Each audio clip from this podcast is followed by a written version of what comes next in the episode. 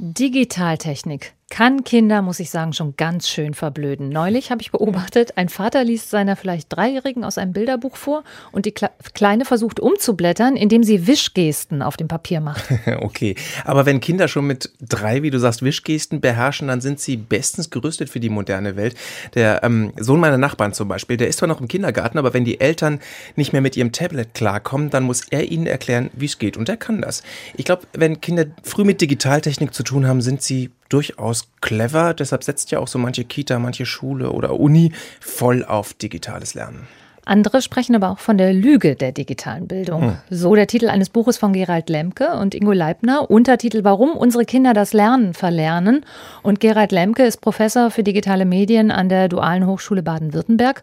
Und wir haben vor der Sendung mit ihm gesprochen und ich habe ihn als erstes gefragt, dass doch heute kaum ein Student noch den Hörsaal betritt ohne Smartphone, Tablet und Co.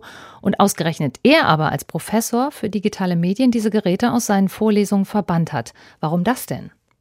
Also es sind nicht alle Geräte verbannt worden, aber wir haben den Zugang zu den Geräten limitiert und geregelt, weil wir festgestellt haben, dass ähm, jetzt gerade auch in den Bachelor-Vorlesungen die Nutzung von Laptops und Ähnlichem die Aufmerksamkeit und die Konzentration ähm, doch dramatisch verändert, nämlich zum Negativen und der normale Vorlesungsbetrieb so nicht mehr aufrechterhalten werden kann. Das heißt, die Studenten spielen abgelenkt an den Geräten rum, benutzen die vielleicht einfach die Digitaltechnik falsch? Ja, Facebook ist da die, die Waffe der Ablenkung. Und es wird dann halt ähm, mit äh, den Messagern-Diensten untereinander geschattet während den Vorlesungen.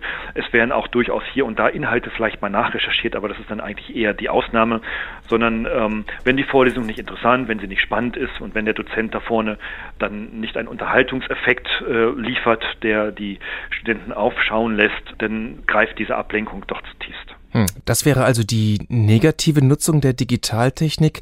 Heute Morgen im Programm von Deutschland Radio Kultur hat der frühere Hamburger Wissenschaftssenator und heutige Vorstand der Bertelsmann Stiftung Jörg Dräger das digitale Lernen sehr gelobt. Wir hören uns das mal kurz an.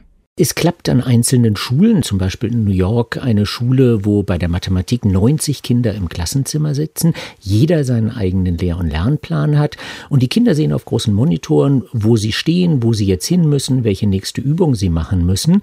Die Lehrer gehen rum, begleiten das Lernen. Es gibt einen großen Zentralrechner, der über Nacht wiederum berechnet, was das Programm für den nächsten Tag für jedes dieser Kinder ist. Und diese Kinder lernen 50 Prozent mehr, also den Stoff von anderthalb Jahren in einem Jahr, als als in vergleichbaren Schulen. Wenn die Schüler so viel besser lernen als mit konventionellen Methoden, da können sie doch eigentlich nichts dagegen haben.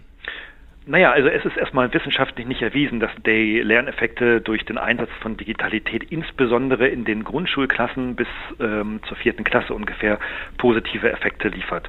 Es gibt also keine validen wissenschaftlichen Ergebnisse darüber, ob der Einsatz von iPads oder auch ähm, Lernsoftware und Ähnlichem das Lernen tatsächlich äh, positiv beeinflusst. Äh, selbst der aktuelle OECD-Bericht bestätigt das sehr konkret.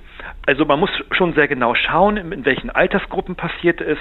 Die Kinder ähm, in, der, in, den Kindergärten und Grundschulen sind kognitiv nicht in der Lage, den Lernprozess für sich proaktiv zu steuern. Da ist die Ablenkungsgefahr viel zu präsent.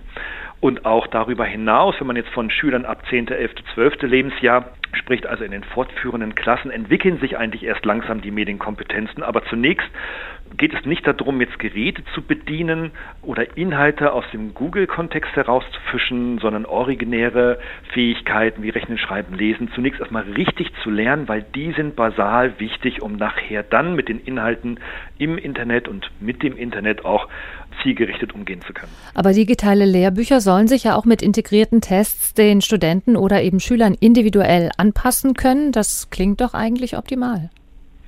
Ja, das ist natürlich eine Wunschvorstellung, meistens dadurch motiviert, dass dann die Inhalte sich auf das äh, individuelle Lernverhalten auch abbilden können. Es mag dort hier und da sicherlich eine Pilotierung von solchen Aktivitäten geben, aber äh, wir wissen darüber nicht, ob es darüber hinaus wirklich positive Effekte geben kann. Meine Einschätzung ist, sie wird es nicht geben, zumal solche Produkte auch unglaublich teuer in der Produktion wären und damit also im Massenmarkt nicht einsetzbar wären. Sie sind da also insgesamt skeptisch und Sie haben gerade schon gesagt, bei den kleineren Kindern sind Sie ganz besonders skeptisch. Nun geben ja aber viele Eltern inzwischen Geld für tolle Zusatzkitas aus, in denen die Kinder wirklich schon im, im Vorschulalter mit digitaler Technik lernen. Ist das völlig falsch ausgegebenes Geld, vielleicht sogar schädlich für die Kinder? Eltern geben vor allem Geld aus, um ihre Kinder von dieser Digitalität freizuhalten in den alternativen Schulformen. Das gibt es auch, aber es gibt und, eben auch die, wo ganz gezielt schon in der Kita mit äh, Tablets etc. die Kinder geschult werden. Ja gut, aber das ist natürlich ein totaler Irrsinn. Ähm, denn äh, was machen die Kinder jetzt in den Kitas mit diesen Geräten? Reden wir mal über Tablets. Wir kennen Videos aus YouTube, wo dann Väter oder Mütter sich dann äh, begeistert darüber echauffieren, wie toll ihr Kind schon ein Tablet bedienen kann. Es wischt darüber hinaus hinweg, aber es konsumiert doch auch gar keine Inhalte, es weiß doch gar nicht, was es da konkret tut. Und auch die Spiele, wenn man also den spielerischen Umgang damit forcieren will, zeigen doch in keinster Weise irgendwie ein positiven Effekt auf den Umgang mit der realen Welt. Das heißt also, warum bringen wir unsere Kleinkinder denn in eine virtuelle Welt, wo es doch darum geht, gerade in den ersten 15 Lebensjahren in die reale Welt zu erklären und die basalen Fähigkeiten zu erlernen, die den, im Umgang mit der realen Welt wichtig sind. Und da spielen gerade in den jungen Jahren Technologie zunächst erstmal überhaupt keine Rolle. Auf der anderen Seite ist die digitale Bildungsrevolution ja in vollem Gange. Also ich als Mutter muss auch manchmal darüber nachdenken, ob ich, wenn ich mich verweigere, meinem Kind eben Zugang zu all diesen digitalen Medien zu geben, ja, das Kind auf lange Sicht gesehen da nicht ins Hintertreffen gerät. Da kann ich Ihnen als Vater einer sechsjährigen Tochter äh, auch die Antwort geben, ja, ähm, man muss die Kinder da jetzt nicht kategorisch von frei halten, da bin ich jetzt auch nicht der Verfechter dafür wir als Eltern haben die Verantwortung und die Vorbildfunktion, hier einen, einen sachgemäßen, zielorientierten Umgang mit den digitalen Medien und seinen Endgeräten vorzuleben und das mit den Kindern aktiv auseinanderzusetzen. Ich sage meiner sechsjährigen Tochter, damit du mal groß wirst und mit dem Leben, äh, mit deinem Leben gut umgehen kannst, brauchst du heute kein Tablet und du musst auch nicht drei Stunden am Tag YouTube gucken. Das heißt, Sie als Professor für digitale Medien sagen, lernen eigentlich wie früher an der Kreidetafel? Ich sage, dass bis zu einem bestimmten Alter, da wo die kognitive Hirnleistung noch nicht hinreichend ausgebildet ist, um Medienkompetenz zu entwickeln, der Einsatz von digitalen Medien keine positiven Effekte zeigt und damit natürlich auch der Einsatz äh, in Frage zu stellen ist. Und man sollte die Investition für Technologie lieber in Personal investieren, denn da hapert es an den Schulen und nicht an Technologie. Sagt Gerald Lemke, Professor für digitale Medien an der Dualen Hochschule Baden-Württemberg. Schönen Dank fürs Gespräch. Herzlichen Dank. Dankeschön.